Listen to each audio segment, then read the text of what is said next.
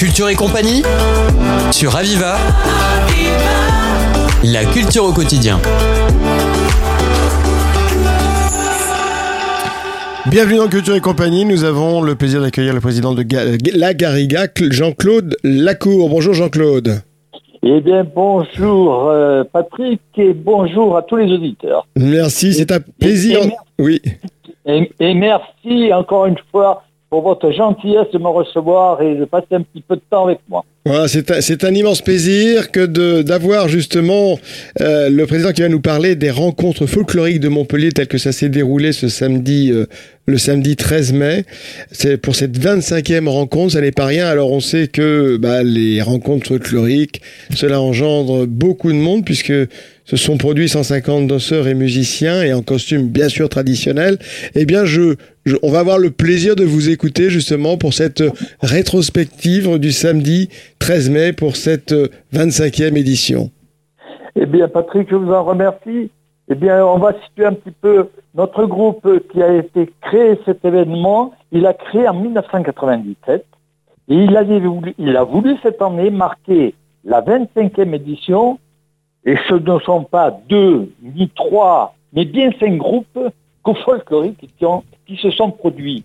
Je dis folklorique et, vous le savez, Patrick, j'aime pas trop ce terme folklore. Je dirais plutôt groupe d'art traditionnel populaire. Oui, c'est beaucoup mieux effectivement parce que folklore, il y a toujours une connotation euh, un peu... euh, un peu enfin, ça me dérange un petit peu effectivement parce que ça, ça sous-entend surtout la tradition. Le folklore, c'est avant tout la tradition. Et oui, et bien souvent, les, les auditeurs ou les gens ou les visiteurs, euh, ça apparente plutôt le terme folklore à des déguisements. Or, c'est pas ça qu'on veut faire. hein. On veut euh, promouvoir et, et, et, et surtout pour les jeunes, leur faire voir nos racines, hein, nos traditions languedociennes. Alors, comment ça s'est passé justement pour euh, leur faire comprendre, leur faire voir pour cette, euh, cette édition? Spéciale, puisque c'est la 25e année euh, le- le- comment comment on, on, pré- on- on- on- on compris justement cette jeunesse, l'intérêt justement de ne jamais couper avec ses avec ce qui ses fondamentaux, c'est-à-dire nos traditions. Eh bien, écoutez, nous avons été très surpris de voir beaucoup de jeunes. Je pense, à mon avis, que c'est lié à ce passé que nous avons eu là avec cette histoire de Covid. Les gens se sont renfermés. euh, et puis, ils ont besoin maintenant, tous ces jeunes, de notre contact. Donc, si vous voulez, ils se sont... On a été surpris les premiers hein, de voir cette jeunesse. D'habitude, on a un visuel de, personnages de tous âges. Or là, on a eu la présence de jeunes et je vous assure, ça fait vraiment plaisir de voir que ces jeunes s'intéressent à ces traditions. Donc, on va pouvoir perdurer ces traditions.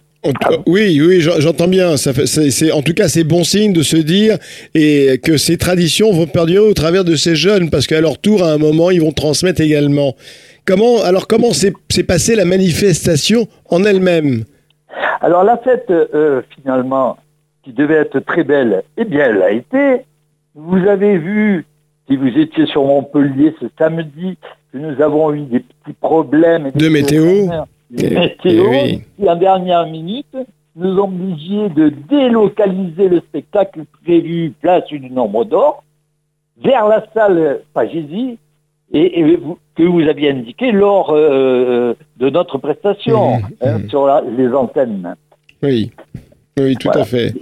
Et, Nous remercions d'ailleurs tout le, tout le public qui s'est déplacé car euh, euh, c'est pas évident de, de changer au dernier moment le lieu du spectacle.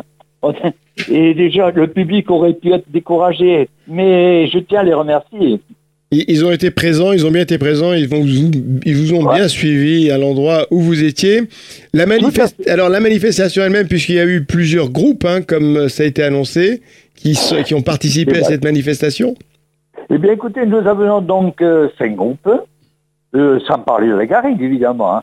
On a eu un groupe du Portugal, je, je- peut-être je vais vous indiquer son nom, mais c'est difficile à dire. C'est le Rancho Tradition do Mio. Rancho traditionnel do, do Mio. Oui. Alors peut-être que j'ai pas euh, l'accent portugais, n'est-ce Oui. pas on, on comprend qu'il s'agit de tradition également. Euh, voilà. Le- Ensuite, on a eu un groupe folklorique de Haute-Truyère, du Cantal. Mhm. Ensuite, on a eu les Joyeux Mineurs de la Grande Combe. Et un groupe de l'Aviron qui s'appelle l'eau Gantieré-l'eau. Est-ce Voilà, peut... donc eh, avec la Garriga. mhm. Alors, qu'on peut dire, Jean- est-ce qu'on peut dire, Jean-Claude, justement, quelques mots à commencer, bien sûr, par la Garriga? Eh bien, la Garriga, c'est un groupe qui a été créé en 1957, qui s'appelait à l'origine le Mimosa, et qui est devenu la Garriga par la force des choses. Parce que nous avons fait partie de la, fédération, la Confédération nationale et Fédération nationale de folklore, qui sont, qui sont toujours d'ailleurs les Provençaux, et les Provençaux n'ont pas vu d'un bon œil qu'on s'appelle le Mimosa. Donc, euh, qu'est-ce qu'on a cherché autour de Montpellier? D'après vous, eh bien, la garrigue. Ah, Tout simplement. voilà pourquoi on s'appelle la garrigue, langue d'océan. Alors, comment s'est produit la Garriga pour cette euh, manifestation euh, C'est-à-dire, quelle est la, la caractéristique euh, de- du, du folklore, de, de ces traditions, la Garriga? Eh bien, écoutez, nous avons euh, une maître de danse, une chorégraphe, qui nous a fait faire un tableau qui résume, en fait, les danses emblématiques de la région. Ce qui fait que ça a été un ensemble de danses successives qui ont duré une bonne demi-heure. On ne pouvait pas s'étaler au-delà, puisque vous en doutez, on était tenu Eh par oui. le temps Hmm. mais c'était représentatif pour le Montpellierin, pour le visiteur et surtout pour les groupes que nous avions invités, parce qu'il ne faut pas oublier qu'ils ne connaissent pas notre folklore. hein. Donc c'était important pour ça. Je, je, si vous permettez, Patrick, je tiens quand même à saluer, euh, nous avons été même agréablement surpris, la présence de Monsieur le maire et président de la métropole, Monsieur Michael Delafosse, Hmm. Ah, c'est un. Qui était accompagné de Boris Bélanger, adjoint à la culture traditionnelle et au patrimoine. Ça nous a fait un grand plaisir, car euh, je me permets de signaler aux auditeurs que le maire de Montpellier envisage dans le futur de le faire ven- devenir la capitale de la culture à Montpellier, n'est-ce pas? Et la tradition, bien sûr, il fait Et partie, en fait partie et a toute sa place, et une grande place d'ailleurs, dans cette volonté d'être cette ville européenne de la culture. Tout à fait. Alors pour Donc, les autres, pour, pour- oui, pardon, pour les autres, euh, les autres donc euh, troupes hein, qui représentaient aussi le folklore de leur euh, de leur région, telles que. Rancho Tradições do Minho le- du Portugal. Comment ça s'est passé pour eux aussi? Donc c'était euh, à voir, à découvrir? C'était à voir et à découvrir. Même nous avons été surpris. Pourtant, nous avons fait des échanges avec les Portugais. Mais là, nous avons eu euh, euh, une, une- une variation, si vous voulez, de, de, de thèmes folkloriques où s'accordaient la danse, la musique et le chant.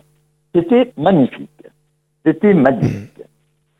Et ce fut, je, Et je- oui, voilà. et, et ce fut, je suppose, pareil pour euh, Pour euh, groupes. le hein. groupe folklorique de la Haute-Truyère. Alors la Haute-Truyère, c'est quoi la Haute-Truyère Mais la Haute-Truyère, si vous, vous connaissez le, le viaduc de Garabi, Oui, oui. Voilà, bien écoutez, la Haute-Truyère, eh bien, imaginez-vous que dans ce secteur, ils ont euh, jumelé quatre villages, ils en ont fait plus qu'un.